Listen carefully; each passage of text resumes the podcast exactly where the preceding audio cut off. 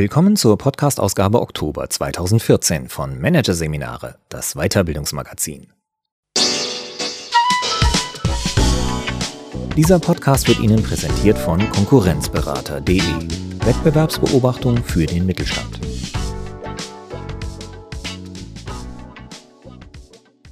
Weitere Podcasts aus der aktuellen Ausgabe behandeln die Themen Jobcrafting, macht dich zufrieden und Kundenservice, überraschen mit Gefühl.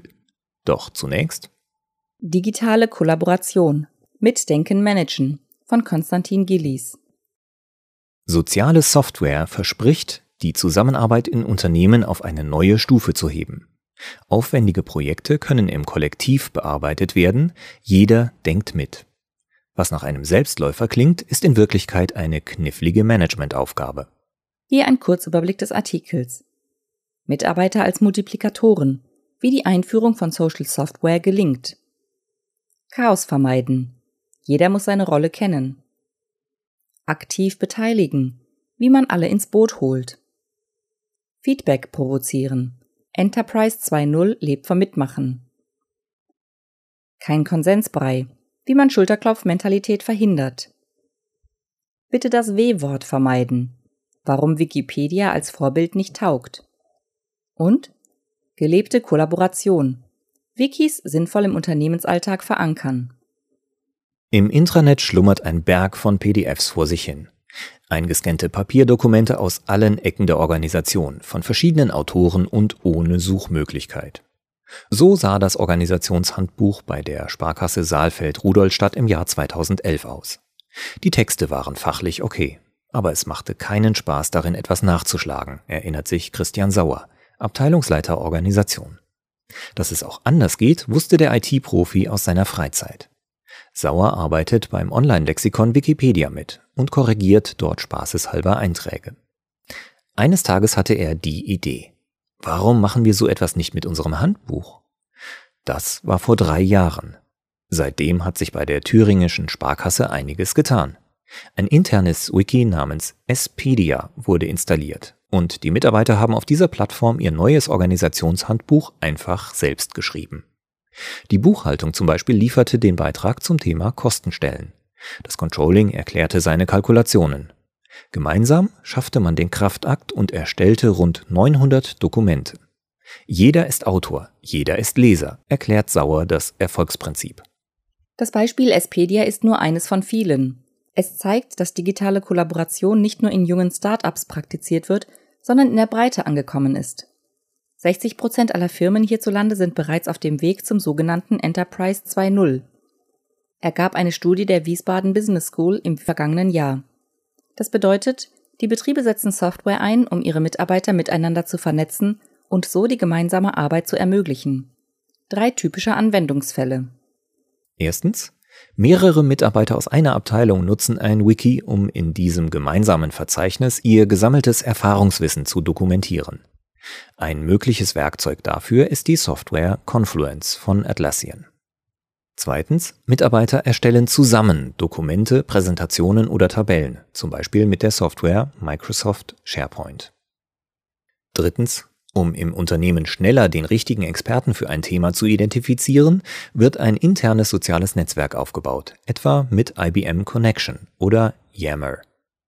Darüber hinaus nutzen Firmen immer häufiger sogenannte soziale Software, um Projekte zu managen. Sie schafft eine gemeinsame Plattform im Intranet, wo alle Teammitglieder auf einen Blick sehen können, wer welche Aufgaben bis zu welchem Stichtag erledigen muss und welche Meilensteine schon erreicht wurden. Laut einer Studie der Unternehmensberatung McKinsey können solche Technologien die Produktivität von Wissensarbeitern um 20 bis 25 Prozent steigern. Angesichts solcher Zahlen scheint es sicher, dass sich digitale Kollaboration weiter verbreitet. Fragt sich, was die Mitarbeiter davon halten. Experten beobachten, dass grundsätzlich Interesse an neuen Werkzeugen besteht. Alles, was zum Beispiel die Projektarbeit erleichtert, wird meistens schnell angenommen, sagt Stefan Schillerwein, Organisationsberater aus dem schweizerischen Klingnau. Er unterstützt Firmen, die intern Web 2.0 Anwendungen nutzen wollen. Die Einführung sollte aus seiner Sicht so ablaufen. Ein Team aus Management, Fachabteilungen und Informatik wählt fünf bis zehn Haupttätigkeiten aus dem Tagesgeschäft aus, die verbessert werden sollen. Ein typischer Kandidat ist das gemeinsame Arbeiten an einem Dokument. Dabei wird vielerorts noch mit E-Mail-Anhängen hantiert, was oft zu Versionsverwirrungen führt. Hier kann Social Software Abhilfe schaffen. Dateien werden zentral auf einer Webplattform abgelegt und können dort leicht kollektiv bearbeitet werden. Experte Schillerwein hält diese Lösung für besser als zum Beispiel ein Wiki einzusetzen, bei dem der Text über einen Webbrowser bearbeitet wird. Die Mitarbeiter sind dokumentenbasierte Arbeit gewohnt. Ein Wiki wird interessanterweise als offizieller angesehen und deshalb weniger akzeptiert.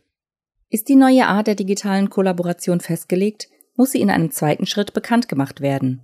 Das geht zum Beispiel gut mit unterhaltsamen Videoanleitungen, in denen die Abläufe vorher und nachher verglichen werden.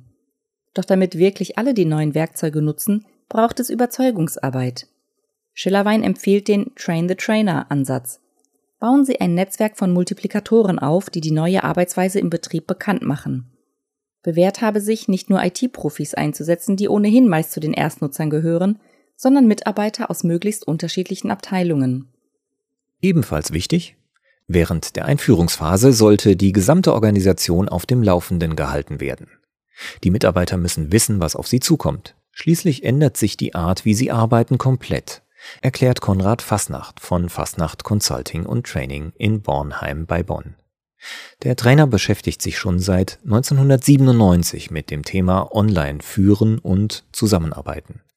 Er wird häufig von Unternehmen engagiert, bei denen es in der digitalen Zusammenarbeit knirscht. Häufig liegt es daran, dass den Mitarbeitern nicht genug erklärt wurde, wo der Nutzen für sie liegt, meint Fasnacht. Auch bei der Kreissparkasse Saalfeld-Rudolstadt war das Wiki kein Selbstläufer. Viel zu technisch beschwerten sich die Kollegen, als sie das erste Mal sahen, wie die Software MediaWiki funktioniert. Deshalb holte sich Abteilungsleiter Sauer Unterstützung. Gemeinsam mit der Beratungsfirma Hallo Welt aus Regensburg wurden Workshops veranstaltet, um zu klären, was das Wiki überhaupt können muss. In einem zweiten Schritt bekam die sperrige Software eine einfachere Benutzeroberfläche, die in etwa so aussieht und funktioniert wie bei Microsoft Word. Schließlich folgten Schulungen für alle 350 Mitarbeiter. Die Vorbehalte haben sich dann zügig gegeben, erinnert sich Sauer. Den Mitarbeitern Bedienung und Nutzen der Programme zu vermitteln, ist natürlich nur ein Anfang. Denn allein dadurch kooperieren nicht alle mit allen. Die Idee, dass sich durch digitale Kollaboration das optimale Ergebnis automatisch einstellt, ist falsch. Digitale Kollaboration hat sehr viel mit gezielter Unterstützung und Steuerung zu tun, betont Berater Schillerwein. Genau wie in der Offline-Welt funktioniert auch online die Zusammenarbeit nur, wenn alle Teammitglieder genau wissen, was ihre Rollen sind oder welche Aufgaben sie erfüllen sollen. Und natürlich geht es auch virtuell, nicht ohne eine zentrale Instanz, den sogenannten Moderator, Kommunikator oder Champion. Diese Person lenkt die Arbeit der jeweiligen Community, ohne sich dabei selbst in den Mittelpunkt zu stellen. Sie sorgt dafür, dass es mit dem gemeinsamen Projekt vorangeht und alle Mitglieder sich regelmäßig beteiligen. Der Moderator agiert also eher wie ein Berater und weniger wie ein Teamleiter in der klassischen Hierarchie. Den richtigen Moderator zu finden ist ein entscheidender Erfolgsfaktor. Hier liegt eine wichtige Aufgabe für die Personalverantwortlichen, betont Experte Fasnacht. Seine Prognose? In Zukunft gibt es solche digitalen Vermittler nicht nur auf der Ebene von Teams, sondern auch in Abteilungen und Bereichen. Momentan besetzt man diese Positionen noch hemdsärmelig und spontan. Doch je wichtiger das digitale Miteinander wird, desto mehr Energie werden die Unternehmen in die Auswahl der Moderatoren stecken. Es gibt einige wenige Naturtalente, die meisten brauchen Schulungen, so Fastnachtserfahrung. Wer die digitale Kollaboration fördern will, muss auch mit Widerstand rechnen. Oft spukt in den Köpfen eine Befürchtung herum. Da pfuscht mir einer in meine Sachen rein. Berechtigt ist sie allerdings nur selten. Die wenigsten greifen wirklich in die Arbeit der anderen ein. Leider, bedauert Peter Geisler von Communardo in Dresden.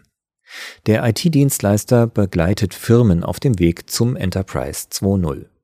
Der Umsetzungsprofi beobachtet, dass in vielen digitalen Gemeinschaftsprojekten eher nebeneinander als miteinander gearbeitet wird.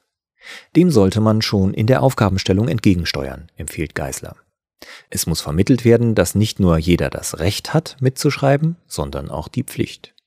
Und zwar auch wirklich zu schreiben und nicht nur zu kommentieren. Statt lediglich am Rand eines Dokuments zu notieren, Text zu lang, sollte der jeweilige Nutzer die Kürzungen besser direkt vornehmen.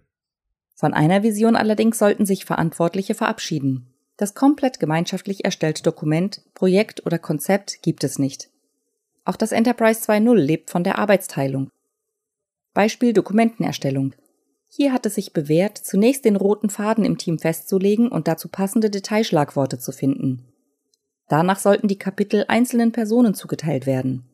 Das Konzept, erst ich einen Satz, dann du einen Satz, funktioniert in der Praxis nicht.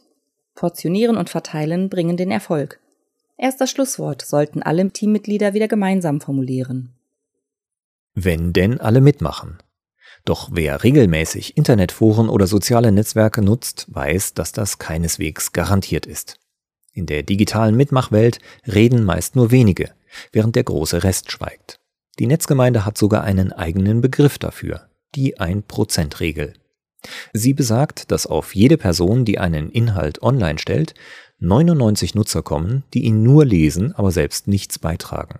Bei einer wissenschaftlichen Untersuchung von Gesundheitsforen im Netz kam heraus, dass diese Regel zumindest in abgeschwächter Form tatsächlich zutrifft. Demnach melden sich 90 Prozent der Nutzer niemals zu Wort, 9 Prozent gelegentlich und 1 Prozent sind die sogenannten Superuser, die den Großteil aller Inhalte erstellen. Wie lässt sich das verhindern? Experte Fastnacht sieht das Thema gelassen. Offline wie online gibt es Treiber und Mitmacher. Das sei grundsätzlich kein Problem. Es gehöre eben zum Job des Moderators, die Schweigsamen zu animieren, nicht zu nötigen, etwas beizutragen. Berater Schillerwein hält ein gewisses Ungleichgewicht sogar für produktiv. Man will doch, dass die Offline-Dominanten auch online dabei sind, weil sich dann etwas bewegt. Ob sich immer nur die gleichen zu Wort melden, hängt allerdings auch davon ab, wie gefragt wird. Wer seine Nachricht an die Kollegen-Community nüchtern und allgemein stellt, wird vermutlich nur Antwort von den Dauersendern bekommen. Kollaborationsprofi Geisler rät als Gegenmaßnahme, gehen Sie wie bei einem Facebook-Post vor. Sprechen Sie den gesamten Kreis direkt an und nutzen Sie eine gezielte Provokation, um wirklich von allen Feedback zu bekommen. Ein anderes Phänomen, das viele Online-Gemeinschaften plagt, ist die Gleichschaltung. Nachdem alle Querköpfe rausgemobbt wurden, finden die verbleibenden Nutzer alles nur noch gut. Dieser Konsensbrei droht bei jeder Art der digitalen Kollaboration zu entstehen, vor allem im Unternehmen. Denn hier agieren viele Personen auch politisch. Der Beitrag des Vorgesetzten wird zum Beispiel geliked, weil man sich davon Karrierevorteile verspricht. Solche Effekte lassen sich nie ganz unterbinden. Allerdings muss verhindert werden, dass eine Schulterklopf-Community entsteht, warnt Experte Fasnacht. Mögliche Gegenmaßnahmen der Moderator animiert regelmäßig alle Teilnehmer in die Rolle des Advocatus Diaboli zu schlüpfen, also eine kritische Position einzunehmen. Noch wirksamer kann die Intervention von oben sein. Zum Beispiel, wenn der Chef postet, ich finde, wir haben hier ein Problem. Wie seht ihr das? Soweit die Theorie. Allerdings ist auch die Welt der digitalen Zusammenarbeit nicht perfekt, wie Untersuchungen zeigen. Laut einer Studie der Personalberatung Rochus Mummert scheitern drei von vier virtuellen Teams an technischen Problemen, Kostendruck und mangelndem Vertrauen. Vor allem der letzte Punkt stellt sich vielerorts als Klippe heraus. Auch Berater Schillerwein hat schon erlebt, dass mangelndes Vertrauen ein Projekt kippt. Der Fall? Mit großem Aufwand wurde ein Intranet installiert, interne Diskussionsforen wurden gestartet.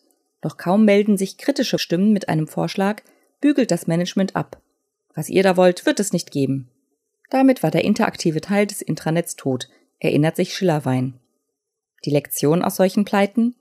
Die Führung muss verstehen, dass sie nicht entmachtet wird, nur weil die Teamarbeit scheinbar unsichtbar im Netz stattfindet und nicht mehr im Besprechungsraum nebenan. Die Arbeit mit dem Management ist ganz wichtig, resümiert Schillerwein. Hinzu kommt, dass viele Menschen die neue Art der Kommunikation, schriftlich und asynchron, schlichtweg nicht gewohnt sind. Gerade ältere Mitarbeiter, für die das Telefon das gängige Kommunikationsmittel im Geschäftsleben ist, tun sich schwer damit, den richtigen Ton im virtuellen Teamraum zu finden. Experte Fasnacht hält das allerdings für ein Übergangsproblem. Auch bei der Einführung von E-Mail gab es Vorreiter und Nachzügler. Auf lange Sicht werde die Nutzung sozialer Software zum Kommunikationsalltag gehören. Bis dahin gilt, digitale Kollaboration testen, aber die Ansprüche nicht in den Himmel schrauben. HR-Verantwortliche, die das Thema vorantreiben wollen, sollten vor allem das W-Wort vermeiden. Wikipedia. Häufig nämlich wird das kollektiv erstellte Lexikon bemüht, wenn es darum geht, die Vorteile der digitalen Zusammenarbeit zu schildern. Dann fallen Sätze wie bei Wikipedia schreiben die Leute ja sogar kostenlos. Doch dieses Vorbild ist untauglich, weil die Unternehmenswelt anders tickt. Was mit Altruismus im Privaten klappt, funktioniert im Betrieb nicht, betont Geißler. Damit die neue Art der Zusammenarbeit in Gang kommt, braucht es klare Anreize. Und die fehlen häufig. Die Kultur der Kollaboration wird zwar ausgerufen, aber nicht unterstützt. In den Zielvereinbarungen der Mitarbeiter geht es nur um das direkte örtliche Umfeld, gibt Berater Schillerwein als Beispiel. Die Folge? Kein Angestellter beteiligt sich an Online-Diskussionen, die außerhalb seiner Abteilung stattfinden. Ganz einfach, weil das nicht honoriert wird. Wer zum Beispiel mit einer Idee den Kollegen aus der China-Niederlassung weiterhilft, beraubt sich selbst wertvoller Arbeitszeit. Damit die gemeinsame Arbeit nicht einschläft, hat man bei der Sparkasse Saalfeld-Rudolstadt zu einem Trick gegriffen. Das Zeiterfassungssystem ist nur über die Startseite des Wikis erreichbar. Wer sich morgens anmeldet, sieht also sofort, wenn es neue Einträge gibt und erfährt über das integrierte Blog aktuelle Informationen, die zuvor über ein antiquiertes Rundschreiben veröffentlicht wurden. Jeder muss sich das einfach anschauen, lacht Sauer. Insgesamt zieht er eine positive Bilanz nach drei Jahren digitaler Kollaboration. Durch die gemeinsame Anstrengung entstand ein völlig neues Handbuch, das sich nicht nur leicht durchsuchen, sondern auch aktualisieren lässt, weil elektronische Unterschriften den Postumlauf ersetzt haben.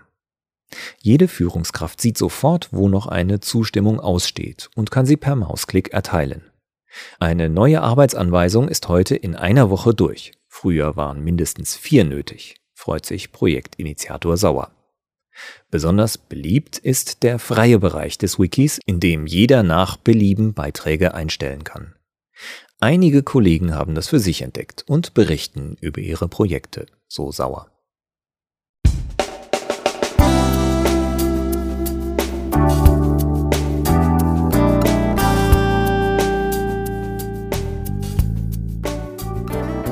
Hörten den Artikel Digitale Kollaboration. Mitdenken managen von Konstantin Gillies aus der Ausgabe Oktober 2014 von Managerseminare, produziert von Voiceletter.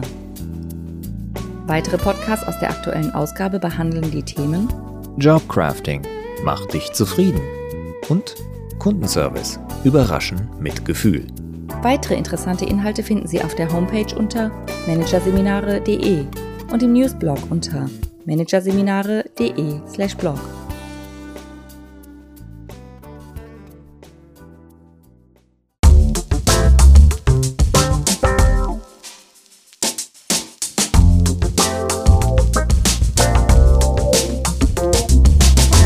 Das war der Podcast von Managerseminare, das Weiterbildungsmagazin, Ausgabe Oktober 2014. Dieser Podcast wird Ihnen präsentiert von www.konkurrenzberater.de. Wettbewerbsbeobachtung für den Mittelstand.